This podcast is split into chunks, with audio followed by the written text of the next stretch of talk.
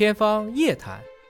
说你听得懂的生命科学。吴老师，如果说是医护人员，比如说把穿的这种三级防护服，嗯。他自己是安全的。以采样的这个医护人员为例啊，他可能要每天采上百、上千个样本，嗯那他接触到的不同的人，那有没有可能就是把这个患者身上有可能存在的病毒带给了其他接触到他，他虽然没事儿，但防护服外面可能会啊，这个这个没有，我们有策略。每一个采样完了后，一定要用这个有效的消毒剂，比如说酒精要消毒。其实就算不是新冠，在我们平时你们去医院里面去普通的抽静脉血的时候，我们叫一人一针一管一斤。什么意思呢？就是说我抽完上面一个人了以后，我用的那个扎静脉的管子、用的注射器以及我的手都必须要消毒必须要，换新的。再接触下一个患者。这是我们的医院感染的基本要求。所以这个我们不需要恐慌，对吧？对对院内感染防控其实已经想到了这个。是的，是的，或者你大一点上手术也是一样的呀。所有的东西都是应该是要一次性的，实在是不能一次性的那种精密仪器，比如说内镜，它不可能说一次性使用。这个时候它一定要我们叫高水平消毒，高水平的这种消毒剂消毒，确保不会有这个病源了以后才做下一个。那能不能比较一下，就是说、嗯。中国目前的院内感染防控，和海外西方国家，包括欧洲、包括美国，嗯院内感染防控，大家做的各自的优点、缺点分别是什么？如果是在十年以前呢，我们的硬件是不足的，他们的硬件会比我们好。你比如说，我去过 Mayo Clinic，然后呢，约翰霍普金斯 Vanderbilt University，我去过三个都是大型的医院。在前面，我记得我非常深刻，在零八年我第一次去的时候，我就很震撼，他们的负压的实验室。啊，他们的这些所有的这种硬件、生物安全柜都是非常的标准。那我们的话，可能就是靠戴口罩、穿衣服，就是我们叫人防和技防。他们的技防比我们先进，这是前面。但是最近几年，我们觉得我们国家的硬件啊，在技术方面确实有非常大的进步。我们现在再去看我们的医院的手术室，我们的这些陈流的治疗室，包括我们的这个实验室的生物安全，应该说这些年我们都有非常大的进步。但是如果说两边的一个差异的话，我觉得就我们是制度都很好，硬件也很好，但是在执行的监督上面，有的时候会有一些，你比如说，呃，前几年出现的一些广东顺德的这个院感事件啊，还有这个，呃，血透的一些事件啊其，实规则都在那儿呢，对吧？对执行起来没有执行到位。是的，所以在这个过程里面呢，可能当然它也跟经济考核可能有一定的关系，因为院感它是没有收入的，它就是为了保证安全，从病人身上是不能收钱的。那么这个时候可能为了降低一些成本，会不会在一些医院个体里面，它会出现一些节约的做法？这种节约做法其实它就带来一个什么潜在的一个风险就出现了。一旦它正好遇到一个阳性的，那就传染了。所以这个问题确实是我们的执行和监督这个层面，还是需要更多的去加强这方面的一些工作。因为您是做分子检验的，嗯对专门是对于微生物，嗯对吧？嗯那您对未来的技术有没有什么样的需求和展望？就是说，在您的实际工作当中，觉得还有什么样的瓶颈是希望能够随着未来技术突破，嗯，可以改变的？就是这次为什么新冠能够这么快跟当年的 SARS 比，或者跟当时的重症甲流比？因为我们很快就做了一个全序列的测序，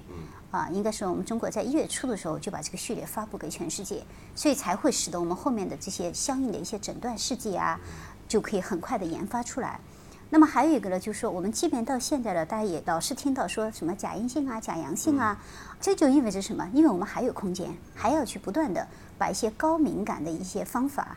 那比如说我们目前为止有两大技术，应该说在检测或者说诊断里面的一个革命性的突破，一个是质谱，一个就是二代测序。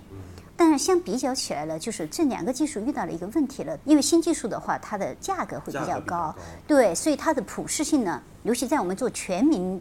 推广这种筛查的时候呢，就比较难。但是呢，我觉得它可以做一个分层啊，也许我们可以去探讨，就是对一些比如说可不可能人会发生变异了呢，这个时候可能我们就需要用这些测序的这种方法去做。还有一个特点在什么地方呢？就是说一些高敏感的检测，比如说我去医院里面看病，这个医院里面会不会空气里面有这个病毒啊？会不会给我带来一个危险啊？其实目前这方面我们现在是不能回答的，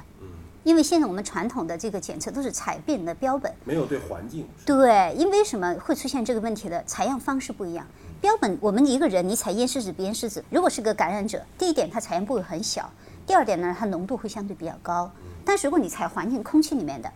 原来传统的方法，我们就是一个平面放在这里，让它空气自然沉降。对病毒这是不可能的事情，因为病毒颗粒小啊，它在空气里面漂浮啊。啊，它沉不下来。对，所以我们这种方法采样的永远都是几个细菌，而且是经典的那些空气里面的常见的细菌。所以真正的院感的传统的监测方法是监测不到我们这些呼吸道传播的病毒的。所以这个时候我们就需要像我们在武汉的时候也做了一些这种临床研究，比如说我们就用这个采大气 PM 二点五的这种采样仪来采，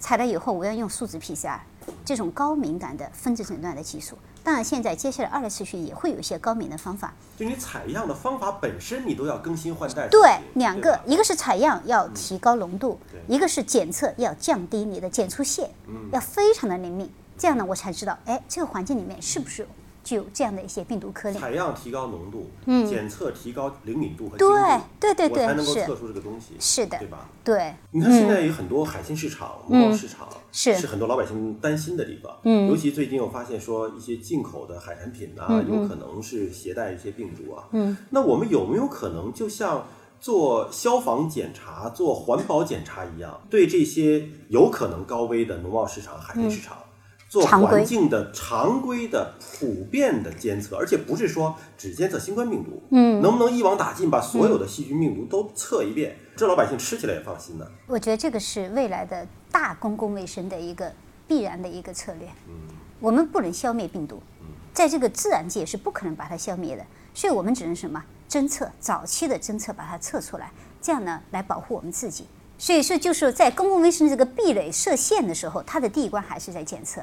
那我们原来有吗？有，我们的公共卫生系统它其实长期在测，只是说它没有。它我们原来测的是什么呢？就是沙门菌、致贺菌，就是原来传统的引起常见的腹泻、沙门致贺还有霍乱。呃，这些是我们长期我们 CDC 系统一直在长期监测的。但是呢，对于这些新发的病毒，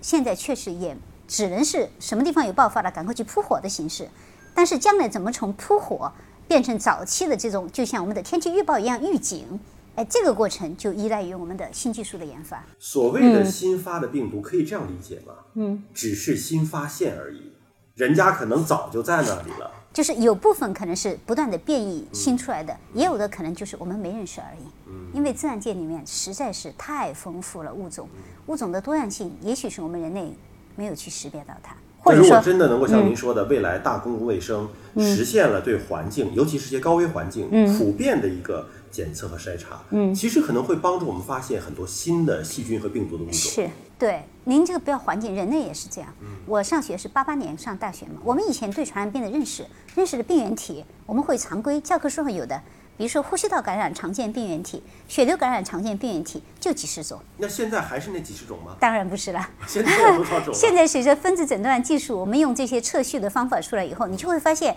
哎，原来一个人一个标本里面可以有好多种有细菌、有病毒或者还有真菌感染的存在。所以现在为什么叫海量的数据？确实，当然对这些海量数据的这个运用啊，还需要我们不断的去提炼。但是至少我们首先从认识上已经上升了一个新的一个平台了。就是不再像原来那么局限，说一来就想你这个人是不是结核。现在还有好多好多病原体，包括各种寄生虫，我们以前没认识的，一些疑难的，可能都是靠这个高通量的大数据的这些新技术，包括这个新一代的测序。我们说从二代、三代，现在还有新的一些测序的平台，质谱也可以做一个很大的一个数据库啊。这些技术，我觉得将来对我们的，不管是说对医院的，还是对公共卫生的，还是对环境的监测，整个的大公共卫生的概念是一定要靠技术的更新的。其实我个人到目前为止，我认为我们国家做得很成功，但是我并不认为美国就一定是失败的，这是它的文化，就是我们的生死观跟他们是不一样的。所以你看，美国死了那么多人，他很平和，老百姓并没有认为新冠死人干什么，反倒是因为一个黑人被警察。那个以后会大家暴力，对，就他们的生死观跟我们会不太一样。他认为这是一个自然的一个生老病死的一个过程。那可以理解，嗯美国目前的政策其实相当于变相的做群体免疫了嘛？对，他就你们反正感染的年轻人体力好的活下来了，你也有抗体了。是的，就是他，他首先从政策来讲，他并没有把这个感染率降低作为他政府的首要任务去做。首先，你如果你主观这样定下来以后，后面你制定的一系列的政策导向就不一样。所以为什么我们看到特朗普一直不戴口罩？他自己本身就是这样一个认识，就是我觉得首先是文化差异，然后呢，决定了他的政治的策略是不一样的。我怀疑特朗普有没有可能偷偷的先把疫苗打了呢？但是现在还没有疫苗。就是三期临床实验的疫苗，他先作为实验者嘛。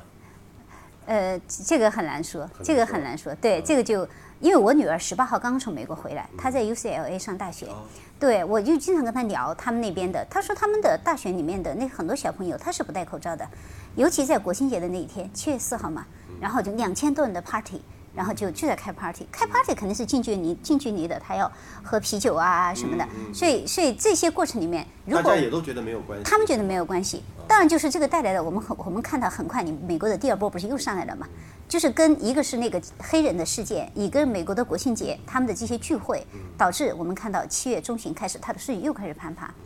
但是呢，呃，有一个明确的，就是说它的死亡率现在看起来还是控制的不错的。其实我们就说对这种大的传染病，如果说它的死亡率没有太大的一个对公共群体造成一个恐慌的话，那么他可能对于他们国家来讲，他认为恢复经济比控制传染病更重要。他的政策跟我们不一样，所以你看他的数据就一直就非常居高不下。我觉得这个是最根本的原因。如果说都按照我们国家的这个策略，就是把人民的这个健康放到第一位。我们在武汉的时候，九十多岁的，包括一百零三岁的人。老人重症进了 ICU 都是救活的，但国家投了很多钱，一个病人几十万上百万就投进去了。但是如果这个事情就看你放到什么样的这种人文背景，我们认为只要是一个人，只要他生了病，我们就一定要救活。但是如果放到西方里面，他可能觉得这是一个自然转归，他也许就放弃了。这个是文化，我认为还是文化在先，政治在后，这两个决定了我们采取不同的策略。